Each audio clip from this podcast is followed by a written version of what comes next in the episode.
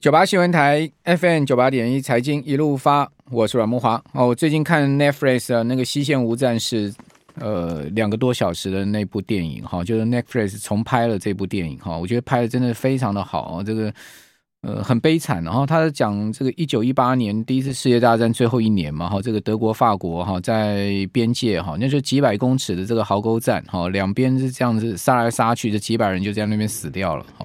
那他是从一个呃，德国小兵的视角哈，去看这场战争啊，最后一年那时候的一个悲惨情况哦，真的很发人深省哈。如果大家有时间的话，可以看一下哈。对于这种呃战争，对于人类的这种等于讲说是人最没有人性的这种事情哦，其实是很发人深省的哈。好，那。最近台股也有点这样西线无战事的一个味道。我讲西线无战事讲的并不是说很残酷了，而是说这个大盘其实指数就在这个四千点哈，这个上下哦在那边拉锯，对不对？一天涨一天跌，一天涨一天跌的这样的一个拉锯战，哦，就是那个有点像战争这样的壕沟战了哈。呃，这样的一个指数区间的一个盘整，到底会到什么时候？好，那台建当然就扮演一个关键角色哈。台建今天的股价是收跌一块。哦，收在五百一十七，哈，今天高点是五百一十九，呃，这个开盘是开五百一十四，哈，收五百一十七，哦，小跌了百分之零点一九的幅度，呃，量越缩越小，哈，今天成交总量就两万零五百一十六张，哈，这个量能缩的一下都不见了，哈，呃，想这个一月三十号当天呢，台积电大涨四十块那一天，就是兔年开红盘那一天呢，台积电当天的这个成交量是十四万八千多张啊，哦，将近十五万张啊，就。呃，量能已经缩到剩下只有这个，呃，差不多十分之一多一点了哈。那台积电本波段的高点的股价呢，是在呃二月十四号出现的，盘中高点五百四十六。哦，如果你看到它波段起涨点哈，是十二月二十九号，去年哦，呃四百四十二块半哦，起涨到五百四十六的波段高点。事实上，美股也涨了差不多。呃，一百块钱左右了哈，这涨幅也相当大，超过百分之二十的一个涨幅了哈。那呃，波段现在目前回档哈，今天盘中的低点哈，呃，五一四呃五一最低的五一一，好，最低的五一是有破呃波段的低点，好，就是说再创新低。那五一一其实已经快填掉这个呃一月三十号当天的跳空缺口，那天的跳空缺口哈，最低点哈是在差不多五零四左右。好，也就是说呢，台积电这个非常重要的跳空啊，这个兔年当天大涨这个四十点的一个开红盘行情了，现在这个大跳空缺口快回补掉了哈。那回补掉的话，当然这个技术面上就不太好啊，所以我现在在观察台积电什么时候会封闭这个缺口。那这个缺口的上缘是在五零四哈，今天盘中的低点已经到过五一一了哈。好，那巴菲特波克夏海瑟威大砍台积电 ADR，真的是重伤台积电了哈。好，那到？波克夏为什么要砍砍台积电？哈，这个礼拜六哈，因为波克夏发布财报哦，那巴菲特呢也会发布年度的股东信哦，应该会谈到这个事情哦。不过我们已经可以略见端倪了哈哦，因为巴菲特的老朋友也是他的副手蒙格啊哦，在二月啊十五号在出版商兼法律软体商。哦，举办的年会里面被问到半导体产业的时候，他就说呢，他说这个半导体是一个非常特殊的产业，哦，业者必须要把所有的资金再次投入最新世代的晶片。换言之啊，就是厂商呢得不断的这个大量的资本支出才能继续留在厂内，所以他觉得这个半导体产业不是他所喜欢的。哦，他说呢，像台建这样的领导厂商，哦，也许当前价格是好买点，哦，但是呢，他说这是一个困难的商业模式，哦，每个人都必须要把资金一再的加码投入。好，那蒙格当时把台积称作是地球上最强大的半导体公司。好，但是呢，他同时也讲是讲说啊，扑克夏偏好能有剩余资金的公司啊，以便能从事其他业务。也就是说呢，其实扑克夏可能就认为说，这个半导体这个产业风险太高了哈，因为大家不断要把头洗下去哦，这个大量的资本支出哈，每一年三百亿到四百亿美金，你看台积这么大的一个资本支出哦，那怪不得呃张仲谋对呃。美国这个晶片法案提供五百亿美金啊，要去支持半导体产业，感觉好像有一点嗤之以鼻嘛，对不对？哦，张忠谋先生不是讲说，哦，这个五百亿美金是一个好的开始，意思是什么？我们台建一家公司一年的资本支出四百亿美金了，你美国请全国之力，一个晶片法案，你才搞个五百亿美金，你觉得你真的能在这个半导体这个呃产业里面玩出什么样一个名堂吗？我觉得他心老人家心里可能是这样想的吧，我是猜了哈。好，那这个西线无战事哈，我们赶快请教群益期货林志斌分析师，斌斌哥你好。哎，木华哥晚安。好，这个四百点的区间盘整要盘多久啊？我我觉得还会一阵子哎，因为现在真的没有太多的市场消息让它有办法去产生趋势来的。因为你看接下来不管是 PCE，大家也应该都知道是稍微高一点。那这个高也不会产生趋势。那接下来会议纪要公布的也是二月的事情。那二月事情大家都已经充分解读了。现在 FED 官员每一个都出来，已经先放话了，放话市场上对鹰鸽鹰鸽都变得什么很很无感了。就是你讲鹰，我就稍微跌一下，意思意思；你讲歌，我就稍微涨一下，意思意思。大家麻痹了。对，都已经全部麻痹了。那你现在看起来真的没有太多其他的消息。让它有办法去驱动，你知道吗？因为毕竟从十一月涨到现在，也有一个波段涨幅上来了。你要叫大家再很努力的去追加，嗯，可能大家也不愿意，因为毕竟现在都还是紧缩行情啊。你说真的，美美美联储他们要升息，可能要升到五点五点二五以上，哎，嗯哼，那这种状态是不是接下来如果持续维持高的这种所谓的利率水准的时候，那会不会真的就开始冲击一些行业？也许现在都还没有，因为现在数据太好了，太好到非农就业五十一点七万，零售销售数据三 percent，嗯，那真的让大家都觉得说，嗯，好像没有这个经济衰退的感觉，那所以大家才会觉得说，哎，在这段时间已经从十一月涨到现在，那投资朋友一些散户族群都没有相对的股票，突然看到了某一些小型股活动，那下就怎样，就把所有目光焦点都往那边去了。那往那边去就会造成市场热度出来，市场热度出来，如果这档股票又出现大涨，那就会造成什么结果？大家觉得说，哇，这档买不下去，我去买什么？我去买其他档。嗯，所以整合起来就会变成权值比较弱，然后呢，贵买市场活蹦乱跳。对，就是以目前现在的行情状况，就是这样子产生来的。那当然，最近的指标股很明显嘛，新航空涨那么多，所以大家就会去找相关的类股嘛。那双工类股其实都相对的活蹦乱跳，那你说到真的有那么赚吗？其实我内心存在着一个非常大的问号，你知道吗？什么问号？因为航空业哦，航空业本身哦，你是说航空？你说 K 懂对吧？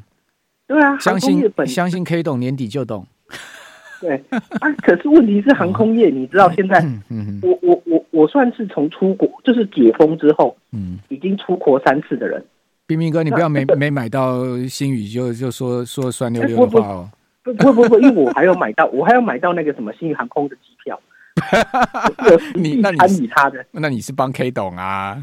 对对对啊，我是帮他的，所以基本上我是有去乘坐他的飞机的。OK，但是我还是要跟大家讲一下，就是你如果是小部位的去做投机性的操作，对，这个是可以的。嗯，因为反正你就买进去，守个停损嘛。那守个停损，你就愿意输多少钱自己赚好嘛？那如果输掉就输掉啊！啊，如果继续涨，你就继续赚嘛。那小部位就好，没有叫你压身加 all in 啊。人家二六四六今天一天涨了四十趴，哎，是不是？对啊，对啊，对啊，对啊！你知道我在坐上航空股王啦。对啊，一旦一定这个东西后续还会有一波，你可能要等到哪一天收超长的上影线。今天今天上影线就不不短了，今天盘中最高到五十块半呢，收四十四点九五，哎，一差也差了这个五块钱呢。可是今天整体都收涨了四十趴，你这样子回跌下来，其实实体幅度还是有限呐。如果你实体跟上影线的差距 还是有一段，这种东西其实你如果要用投机性的操作，你还是可以少部位的去玩。那你觉得新宇好，还是长隆好，还是华航好？呃，如果以本身人物塑造的角色来讲，心理当然是好的。人物塑造，素环因为我不知道，不是因为我我不知道本人，因为我们没有接触到本人嘛，然后我们只能看到一。我们目前看到这个东西，对于航空业大家的正面形象来讲，它是好的，就有点像当初就是台积电这样的一个类似这样的感觉。那也许它整体获益性不会到那么高，因为毕竟机票的这样的一个事情，终究会回归到一个比较。正常的状况吧，因为只是最近期的需求相对比较大，因为每个人都去买啊。你如果看到去大阪的机票，嗯，一张平均都要两万多块。大阪。过去。两万多块，对，有对两万多块。来回嘛，哈，来回两万多块，来回来回两万多块。那以我们过去在飞这种东京线啊或者大阪线的时候，联联航才六七千块，对，这样的差距其实本来就会有这样的一个短期效应出来，但是它绝对不会是长期获利的效应。以前长长荣或者是。杨敏这种所谓的大幅度上涨的盘局，它是因为前面有个疫情卡在前面，好好，才造成后面的塞单的。Okay, 好，对啊，我我觉得航空股很值得谈哦，因为 最近真的是很热，热到爆的这个新宇哈，二六四六。好，我们等一下再，我们等一下回来再详细讲。九八新闻台 FM 九八点一财经一路发，我是阮木华。哦，针对新宇航空今天股价大涨哈，其实上周就已经暴暴涨哈，上周大涨七十七趴哦，然后呢，今天。盘中一度最高涨五十五趴，收盘涨了四十趴哈，最高冲到五十块半哦，呃，已经变成是航空股王哈。今天收四十四点九五嘛，哈，仍然是航空股王坐稳宝座。那我们的听众朋友很多人在留言板上评论，有人说呢，股市需要英雄，英雄需要故事，然后说新宇是迷因股，然后有人说呢，K 董因为开飞机哈，所以比较有价值啊，然后也有人呃酸溜溜的讲说，等着看吧。哦，然后呢，呃，有人讲说股票就是怎么上怎么下，哈、哦，这台股常态，哦，然后呃，还有人讲说，呃，新宇准备飞清迈，哈、哦，这个一，哦哦，我们不是，是我们有听众朋友说准备要去清迈了，不是说新宇要去清迈，好，反正很多大家大家都在上面评论，哈、那。不过，提提供大家一个参考资料，新宇现在净值还不到四块哈，它的净值不到四块，股价现在已经快五十了哈。呃，净呃这个新宇张国伟本身哈，就 K 董本身，他持有新宇航空高达七七趴的股权哦，七七八的股票都是他的口里口袋里面，所以呃，在外流通股本来就不多哈。以新宇航空的一百八十一点一七亿元的股本来看哈，呃。以今天收盘来算，哈，张国伟手上新宇的市值已经来到六百三十一亿，哦，再加上他手上持有航空长荣航空达到九趴，哦，航长荣航今天也涨嘛，哈，收二十九块六，哦，大概也有十四亿左右，哈，所以两者合计呢，张国伟的身价有人帮他算，已经突破了七百七十亿啦，哇，真的是。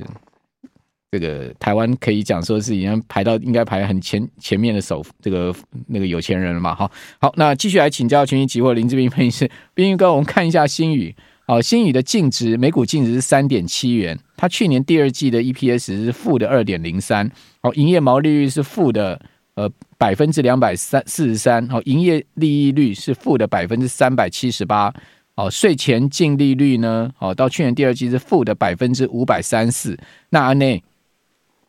这很正常啊，去年都还没解封啊，所以我们是期待未来就对了。没，大大家现在其实就有一点这种这种感觉，大家都在期待未来。但是其实网络媒体上也有一个很好玩的，你知道 Facebook 现在啊，嗯，他已经先成立了一个星宇航空套牢散户自救会，什么意思？现在就已经有，就是他已经先预先成立了啊，未来二目前里面已经有二十七个成员，这个是。今天下午刚刚成立的，是看起来就有点类似。你是说这是酷手吗？酷手他吗？他已经真的成立了，真的在做运行了。就是就是他们已经预备好说，反正我先超前部署，部署起来，未来可能还是会发生同样的状况。那回到我刚才所讲的，就是其实，在航空业本身，它的票价最终还是会回归到正常值啊。只是只是到目前为止，因为大家本身对于之前。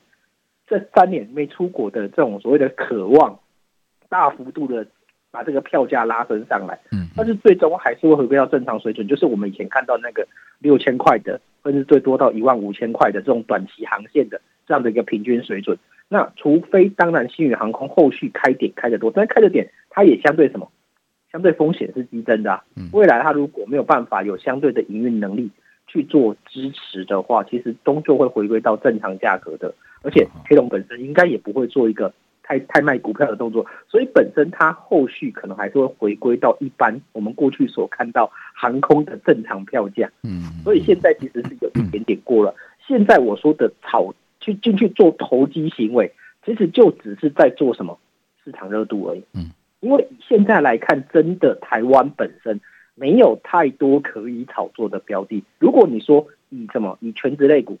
大家本身害怕，现在可能没有过高之前，最近炒的很，最近热炒的股票很多。最近台台股是热炒店呢，很多小型股呢比较烦。小型股啊，大家都大家都找小型股啊，大家大型股不挡、啊、大型股也有啊，华兴今天创新高，已经创了不是一九九几年来的新高嘞，就快都华兴股价都快攻到六十了。但是都是一些。股价相对来讲没有那么高的，这一些高价股反而大家本身不不不敢不太敢去做一些太多的。什么创意今天上又上一千呢？我知道那个一千块的，反正我知道。但是台股最近是真的是热炒店，很多个别股票真是飙翻了。当然，就是那些小这些就是所谓的比较不占全值的，本身就会比较有波动。嗯、那占全值的本身的波动幅度没有那么大，因为最主要外资其实在台币汇价贬值的状况之下，它没有特别进来啊。所以也就造成指数在这个位置，台积电不动而已啦。台积电、联发科还有那个红海不动了，海不动，联电不动了。对，其他其他就是活跳跳啊。对啊，哇跳跳呢！哦，最近真的是。而且国外还有一个题材，这个题材讲很久啊，就是 ChatGPT 的题材啊，嗯、就是他都在找一些题材，让一些比较属于不占全值的股票在那边活动，反而是在这个位阶大家不敢去买全值，所以。指数反而不动啊，那指数不动，其实我觉得这时候做选择权还是好事呢。OK，对啊，就是可以做那个 sell fund 对不对？对，选择权 sell call sell put。对对对对对对对，因为这时候反正全指不动嘛，不会突然来一个大行情让你倒庄吗？嗯，大行情就交给就是城市交易，让他去顺势最多。OK，就是你即使布局的时候本来就会分为两个面向嘛，最近这段时间。就城市交易顺势一定都被扒来扒去的，嗯哼，那你就用选择权的卖方在做一些保护啊，嗯哼，那选择权卖卖方在收取时间价值的过程中，如果哪一天行情起来，你就会赚到趋势行情了，嗯哼，所以我现在在等待这个趋势行情的呈现，但是，OK，很明显的可能还要再等到可能到三月哦，三月都有可能会看到，所以现在就一直盘盘盘盘，然后小型股票个别股票表现对不对？对，大这个你也不要寄望什么大。型全持股会有什么太好的表现。对啊，因为因为我我其实没有什么太多的市场消息让他去做动作，下一次有可能让他波动的就是三月十号啊，三月十号，三月十号的非农啊，非农就业数据，大家就会看这一次会不会回归正常啊。这礼拜有 PCE 耶，这礼拜美国要公布 PCE 耶，可是问题是这次的 PCE 大家本来就已经预期到，就是可能会稍高啦。好好，对啊，已经 CPI 已经跟你讲我六点四了。PCE 大家也本来就不期待太好啊，嗯嗯嗯，对啊，所以这种状况应该是延续下来，而且就非农就业数据的状况，美国劳动市场的状况，你说这种数据要快速的下滑很难啊，所以联联储会官员才会不断出来讲啊，好，他都已经在做消毒了。那个个股的部分，个股期的部分可以看什么热门的呢？就说这这样的一个盘整行情，呃，其实指数不动，好，我觉得反倒好，然后基本上个股你只要选对，其实蛮有赚头的。对，可是我觉得这时候，因为虽然我是期货商啊，但是讲实际的个股期本身的标的都还是偏大，啊，因为它本身啊，长隆行有个股期 耶。可是你要做长隆行，它本身就有可能进入过热的阶段。真的吗？跟随。长隆行今天股价创新高哦，就是盘中最高到三十点三五哦。其实它单收盘收下来是二十九块六，涨三毛，涨一趴左右。但它盘盘中的时候其实也涨蛮多的，到三十点三五。没错，就是它，它因为新宇航空的比价效应上去的嘛。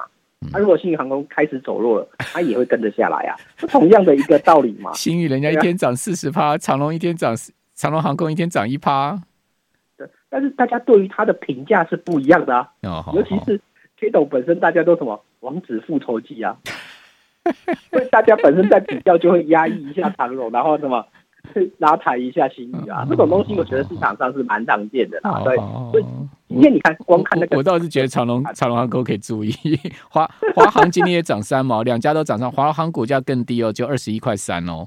哦，不过呃，长隆今天有十万张，华航今天有将近十三万张的量哈，这算是呃在上呃上市挂牌里面量算大的了哈。嗯，今天星宇大概也多了五成的量。嗯。